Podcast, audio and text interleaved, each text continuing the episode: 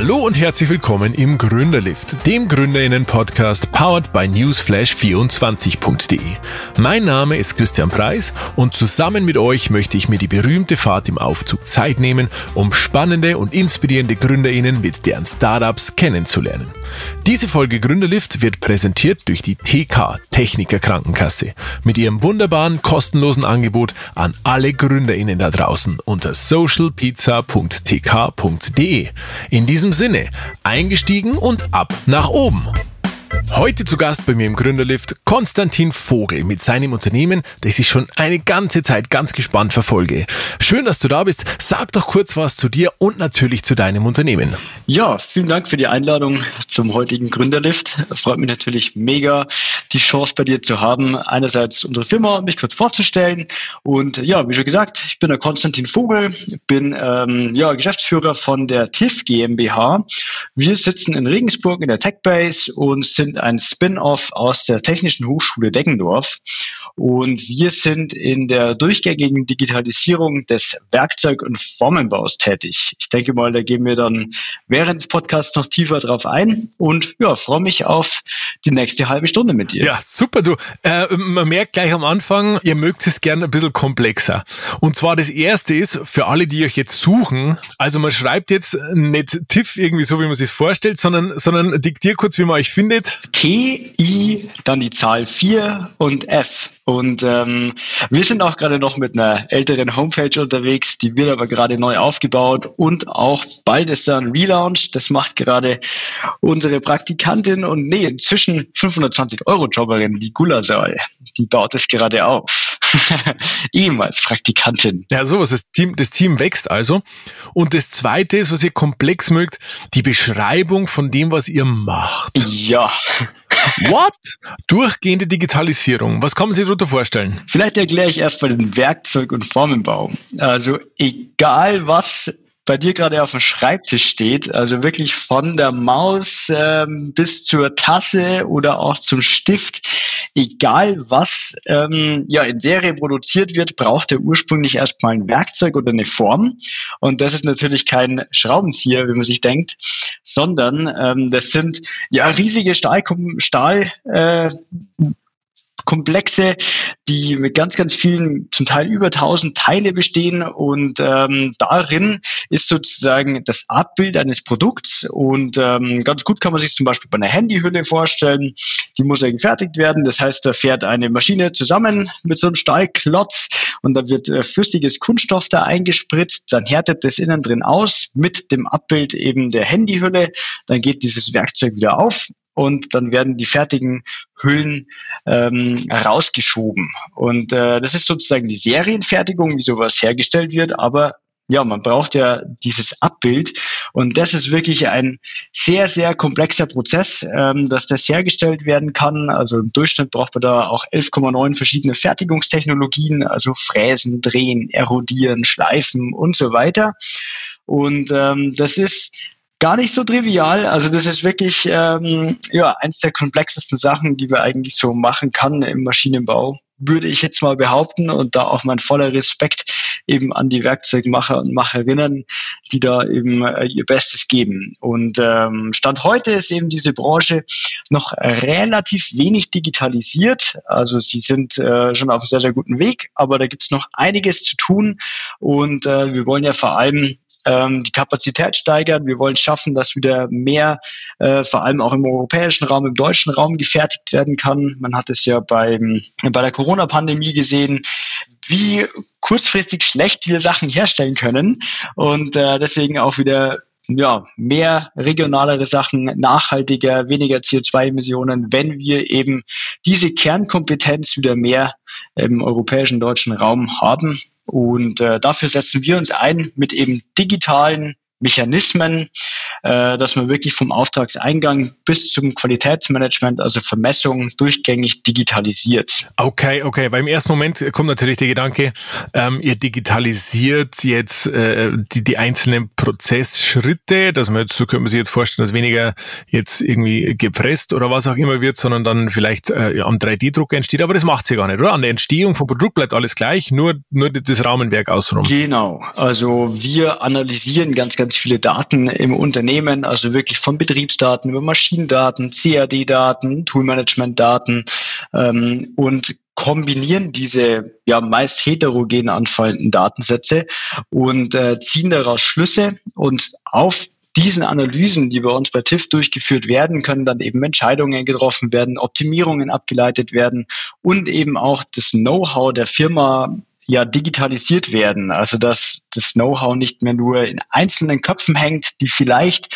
in Rente gehen oder die Firma wechseln oder wie auch immer, sondern dass wir das auch der Firma sozusagen in einer digitalen Art und Weise bereitstellen können. Jetzt ganz eine blöde Frage. Du hast gerade das Bild bedient, äh, ich soll mal am, am Schreibtisch umschauen und ich vermute jetzt mal, 80 Prozent, wenn es reicht, der Dinge, die hier rumstehen, fallen wahrscheinlich unter das Siegel Made in China.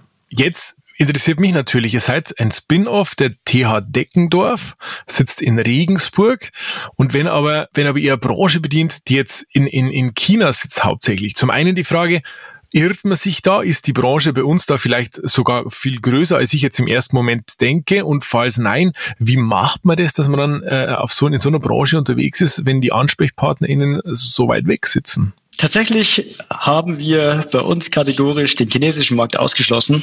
Ähm, klingt erstmal hart, ist ein großer Markt, wollen wir aber nicht bedienen.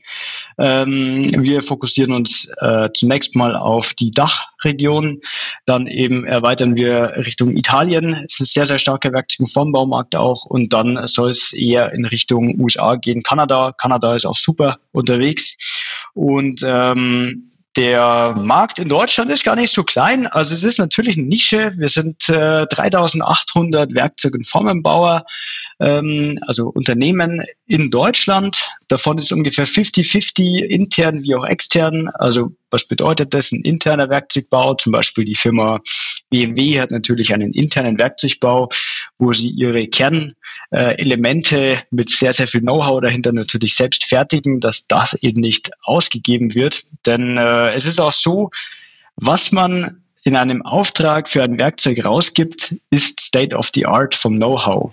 Also, weil das ist ja das erste Mal sozusagen dann abgebildet da drin.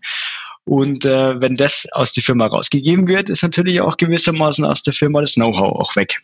Und ähm, natürlich werden sehr, sehr viele Sachen in China dann produziert, aber ähm, eben von den Werkzeugen, das ist ja, also eine, eine Weltmacht in dieser Hinsicht. Also dort existieren laut letzten Recherchen, Umfragen zumindest 54.000 solche Betriebe. Das ist natürlich wesentlich mehr. Aber ja, vom, von der Qualität und auch von der ja, wie es halt gebaut ist, sind die Deutschen noch Marktführer. Man muss aber auch das Wort noch in den Mund nehmen, denn äh, die Konkurrenz schläft natürlich nicht. Und äh, derzeit wird natürlich auch preislich äh, die deutschen Werkzeugenformbau oder der Dach wesentlich unterboten. Und äh, genau das treten, deswegen treten wir eigentlich an, dass genau ähm, wir hier ansetzen können, dass wir nicht Menschen wegrationalisieren, ganz im Gegenteil. Also Menschen fehlen uns ja an allen Ecken und Enden hier und, äh, im, im Handwerk, sondern dass wir die Prozesse so vereinfachen, schmälern, äh, effektiver gestalten, dass wir eine Konkurrenzfähigkeit gegenüber dem Wettbewerb haben. Einerseits preislich und andererseits Termintreue und äh, Liefergeschwindigkeit. Und äh, es fällt natürlich eine riesige Fracht ähm, weg und damit auch äh, Einsparung einfach, äh, wenn man den, den Nachhaltigkeitsaspekt sieht. Nur, nur Frage zu, zu den Inhalten. Ähm, ich weiß gar nicht, ob das inhaltlich ist. Stellt sich raus. Sehen wir jetzt dann, in welche Richtung die Antwort geht. Jetzt schiebe ich den schwarzen Peter einfach dir zu.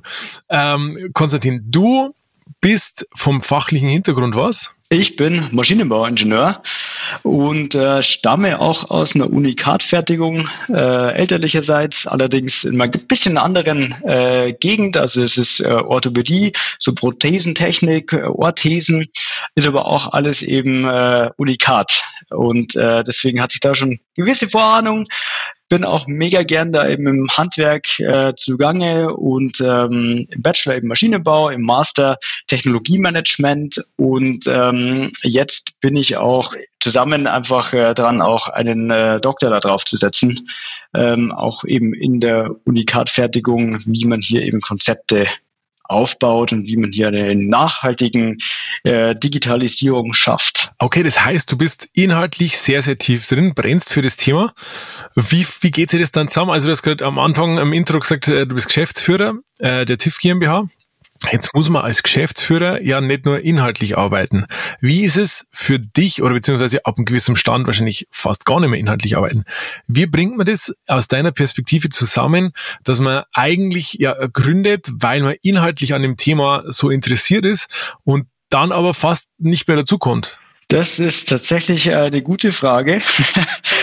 ähm, wir haben von Anfang an bestimmte Themen wie zum Beispiel die Buchhaltung und äh, das ganze Personalwesen und so weiter outgesourced. Da haben wir eine super Kanzlei in Regensburg gefunden, über die wir das abrechnen und alles machen. Dann ähm, habe ich betriebswirtschaftlich auch eine super Mentorin an der Hand, äh, die mir da ganz, ganz viele Kniffe auch von Anfang an gezeigt hat und äh, selbst auch ab und zu noch mit Hand anlegt. Tatsächlich so, ja, wie man das unter einem Hut bringt, Organisation einerseits, ähm, dann ja, wir sind im Team einfach mega gut aufgestellt, äh, wer was macht und äh, ab und zu halt auch längere Abende. Aber ich meine, das ist, glaube ich, ganz normal. die längeren Abende, ich glaube, das kann die eine oder andere Gründerin ähm, durchaus unterschreiben. Ja, ich meine, wenn man dafür brennt, macht man es doch auch gerne. Okay, das heißt, ähm, das heißt, das Interesse bei dir ist dann ist dann schon auch in den Businessprozessen entsprechend, dass du nicht sagst, oh, lass mir bitte in Ruhe mit dem ganzen Gedöns, ich möchte eigentlich inhaltlich machen, sondern dass das bei dir schon gut verheiratet verheiratet ist. Ja, würde ich schon sagen.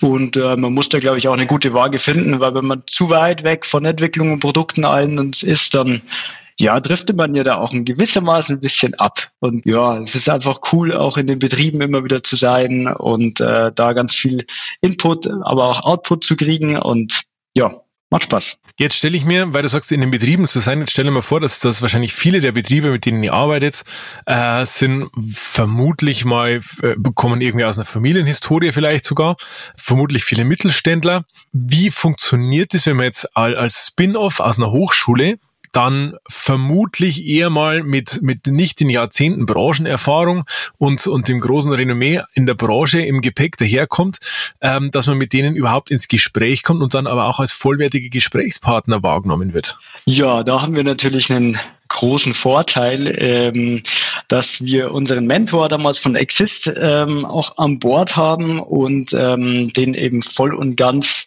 äh, als ja, Koryphäe gilt ja sozusagen auch im, im Werkzeug- und Formenbau, würde ich jetzt mal sagen, dass er uns ein großes Sprungbrett eben gibt, äh, uns natürlich auch gut vernetzt. Und ich meine, der Thomas, äh, der Co-Founder, der auch dabei ist, der hat ja ursprünglich auch Feinwerkmechaniker gelernt, hat dann im Werkzeugbau gearbeitet, hat Maschinenbau studiert und der ist wirklich äh, auch schon schon schon so tief im Thema drin und äh, definitiv kommt man da gut bei den Leuten an. Und ja, an sich, wir sind auch inzwischen Gründungsmitglied der, Forschungsgemeinschaft Deutscher Werkzeug- und Formenbauer. Und ja. Das, das klingt groß. Ja, ist auch für uns echt mega groß. Es ist echt cool, dass wir da mit dabei sind. Und ja, wir finden Gehör. Also die, die Firmen, wo wir sind, äh, sind motiviert, alle nett. Also kann man, kann man nichts sagen und sind offen eben für Neues. Sonst würden sie, glaube ich, auch nicht mit uns in Kontakt treten äh, und uns finden was ja auch gar nicht so leicht ist, uns bis jetzt zu finden, weil wir noch ein bisschen im Stealth-Modus unterwegs sind. Äh, kannst du, darfst du, magst du sagen, warum ihr euch so bewegt? Ja, wir sind relativ von der Finanzierung so, dass wir bootstrappen. Das heißt, wir beraten gerade sehr, sehr äh, viel und bauen durch diese Gelder natürlich die Software im Hintergrund auf. Wenn wir jetzt marketingtechnisch in die Folgen gehen würden, wäre natürlich die Gefahr, dass wir die Kunden, Kundinnen nicht bedienen können und die Qualität dann auch abnimmt. Und äh, wir wollen das Produkt erst zum gewissen Grad fertig haben, dass es skalierbar ist und damit dann auch mehr in die breite Masse gehen. Und ähm, ja, das ist gerade alles ongoing. Und wie gesagt, äh, es würde uns eher schaden, wenn wir gerade zu sehr in die, die Vollen gehen würden, meines Erachtens. Okay, okay. Würde ich dann vielleicht sogar zerreißen, das ganze Ding. Ja, und das wollen wir nicht. Wie, wie würdest du vorschlagen, weil du hast gerade gesagt, ihr macht alles Bootstrap. Bin grundsätzlich Nicht jetzt, alles, also fast, fast alles. ähm, ja. Bin großer Freund von Bootstrap. Ähm, allerdings stellt sich ja bei ganz vielen Sachen immer wieder die Frage, okay, versucht man es selber zu machen, versucht man vielleicht externes Geld mit reinzuholen und so weiter. Wie geht ihr im Team mit solchen Fragen um? Super offen. Also wir sind da maximal transparent im Team, beraten uns da auch äh, gegenseitig, haben aber für uns auch entschlossen, dass wir ein definitiv nicht exit-orientiertes Unternehmen sind. Deswegen auch ähm, ja das langsamere Wachstum und auch das ja mehr auf Nachhaltigkeit da gezielt. Haben uns aber dann auch im Team dazu entschlossen, dass wir einen Business Angel mit an Bord nehmen. Das ist unser allererster Kunde. Mit dem sind wir menschlich äh, auf einer richtig guten Ebene, verstehen uns super gut. Äh, die Firma ist äh, prozessual super aufgestellt. Die Leute sind echt ja on fire sozusagen. Und ähm, den haben wir bei unserer Gründung auch direkt mit reingeholt als ähm, Business Angel Investor und der bringt natürlich auch Netzwerk mit und ja, Proof of Concept auch, dass es eben funktioniert, was wir machen. Okay, okay. Und, und dann seid ihr euch da immer einig oder, oder, oder gibt es da tatsächlich auch unterschiedliche Meinungen, dass einer sagt, Mensch, jetzt Vollgas auf die Kacke hauen, maximal skalieren? Oder, oder gibt es da die Vision von diesem nachhaltigen Unternehmen und so weiter?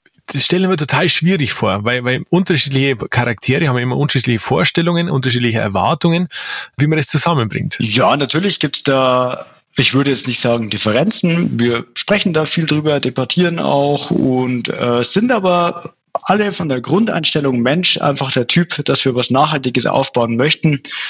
Und ähm, deswegen besteht da Einigkeit. Also natürlich kann man in Richtung Finanzierung äh, A oder B oder C oder wie auch immer gehen von den Wegen, aber da finde ich unseren Weg, dass wir so ein bisschen langsamer sind, äh, dafür wirklich was dahinter steckt, wesentlich besser als irgendeine Luftpumpe zu generieren, äh, die, wenn es dann doch komplex wird, zusammenbricht. Schönes Bild. ja, deswegen ein bisschen langsamer, aber dafür zufriedene und glückliche Kunden und gutes Feedback.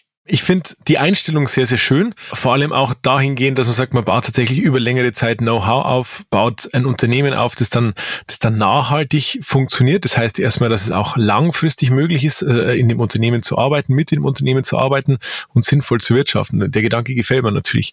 Ähm, in unserer Zeit gerade äh, geht es ja ganz oft um, um so ganz, ganz hohe Exits und so weiter. Jetzt noch letzte Frage in diese Richtung, was mich interessiert. Wie, wie holt man, wie holt ihr euch immer wieder, wie holst du dich immer wieder zurück in diese, in das gesunde Mindset, dass du sagst, nee, ähm, es geht nicht darum, schnell einen Exit hinzulegen, sondern nachhaltig was aufzubauen. Selbst wenn einem von der Außenwelt ganz oft ja suggeriert wird, als Startup musst du schnell aufbauen, schnell skalieren, schnell verkaufen. Naja, zurzeit macht es das sehr, sehr einfach, weil ich meine, äh, wenn man so guckt, was bei Lieferdiensten oder bei irgendwelchen Elektros Scooter dann Menschen ausgestellt gerade werden und wie Bewertungen dort in den Keller rauschen, ähm, macht dann das natürlich leichter. Aber das erste Mal, wo ich da wirklich damit konfrontiert war und mir gedacht habe oder echt geschockt war, was wie so Firmenbewertungen funktionieren, was da dahinter steckt, wie das gerechnet wird. Also da dachte ich mir, äh, habe mir meine Meinung gebildet und fand es falsch, äh, wie da Firmen von Werten und so weiter ähm, bewertet werden, weil einfach ja, für mich da die Nachhaltigkeit einfach nicht gegeben ist. Und ja, ich habe damit eigentlich kein Problem, dass wir da äh, weniger äh, an Wert haben oder wie auch immer, aber dafür einfach funktionieren, Spaß dran haben. Und wenn jetzt ein Investor abspringen sollte, also bei uns ist es nur einer gerade eben, ähm, dass da die ganze Firma zusammenbricht. Also wir haben es ein bisschen mehr selbst in der Hand. Das heißt, so viele Kunden, wie wir annehmen und betreuen können, äh, so können wir auch wachsen, skalieren, jetzt in der jetzigen Phase und äh, können aber auch so dermaßen frei denken und äh, das aufbauen, wo wirklich niemand uns von außen reinredet, wo wir uns hinbewegen müssen, dass äh, mir das extrem gut gefällt. Und ähm, zum Beispiel auch den größten Markt der Welt kategorisch auszuschließen, würde vielleicht für Investoren, Investorinnen auch nicht so geil sein. Ja, ist schon, ist schon ein cooler Move. Und ähm, ja, eher bodenständig unterwegs, würde ich mal sagen. So wie die Branche eben da auch ist. Das gefällt mir, du hast gerade eben gesagt, ähm, Spaß haben. Wie findet man denn ein Thema, auf das man so viel Bock hat, an dem man so viel Spaß hat, dass man dann auch die eine oder andere Nachtschicht, die du vorher äh, beschrieben hast, äh, gerne in Kauf nimmt? Ähm, als allererstes denke ich mal, ist da der Mentor und der Visionär dahinter bei uns sehr, sehr ausschlaggebend, also dem wir auch äh, der unser Studium eben dazu gebracht hat, dass wir das überhaupt machen, mit dem wir das zusammen machen. Ähm, der hat uns, glaube ich, so dermaßen inspiriert in den Tätigkeiten, die wir tun und hat eben so eine traditionelle handwerklich geprägte Branche mit der mit mit Daten kombiniert. Und das ist einfach so super interessant ähm, alt eingesessenes mit komplett neuen zu verbinden.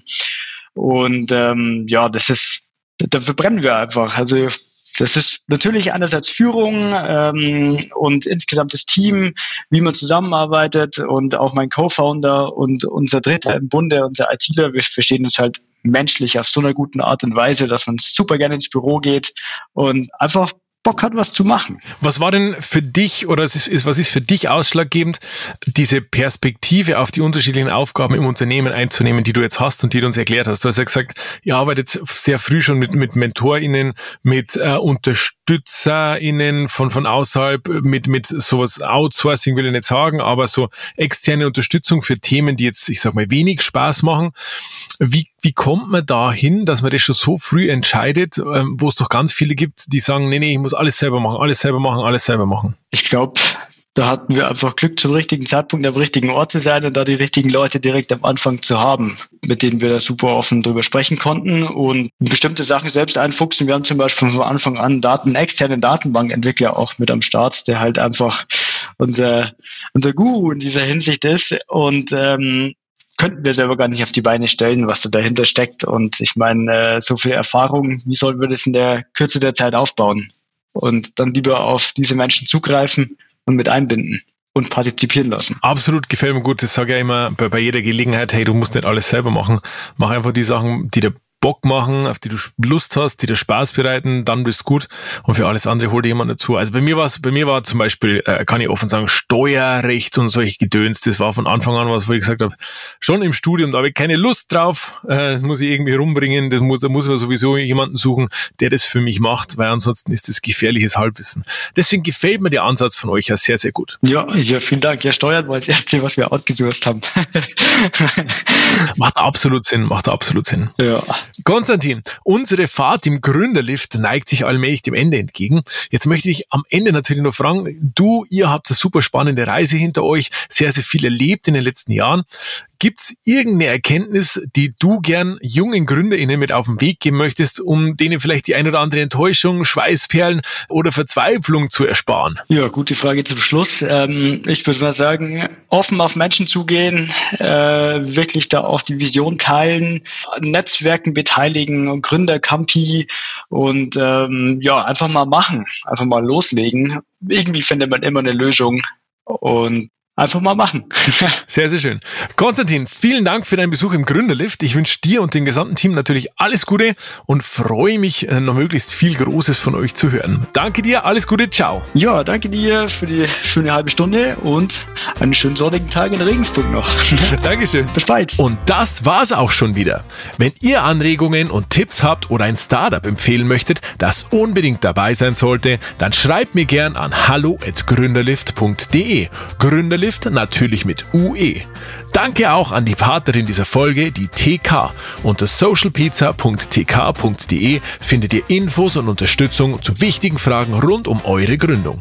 Vielen Dank fürs Zuhören und euch allen eine gute Zeit.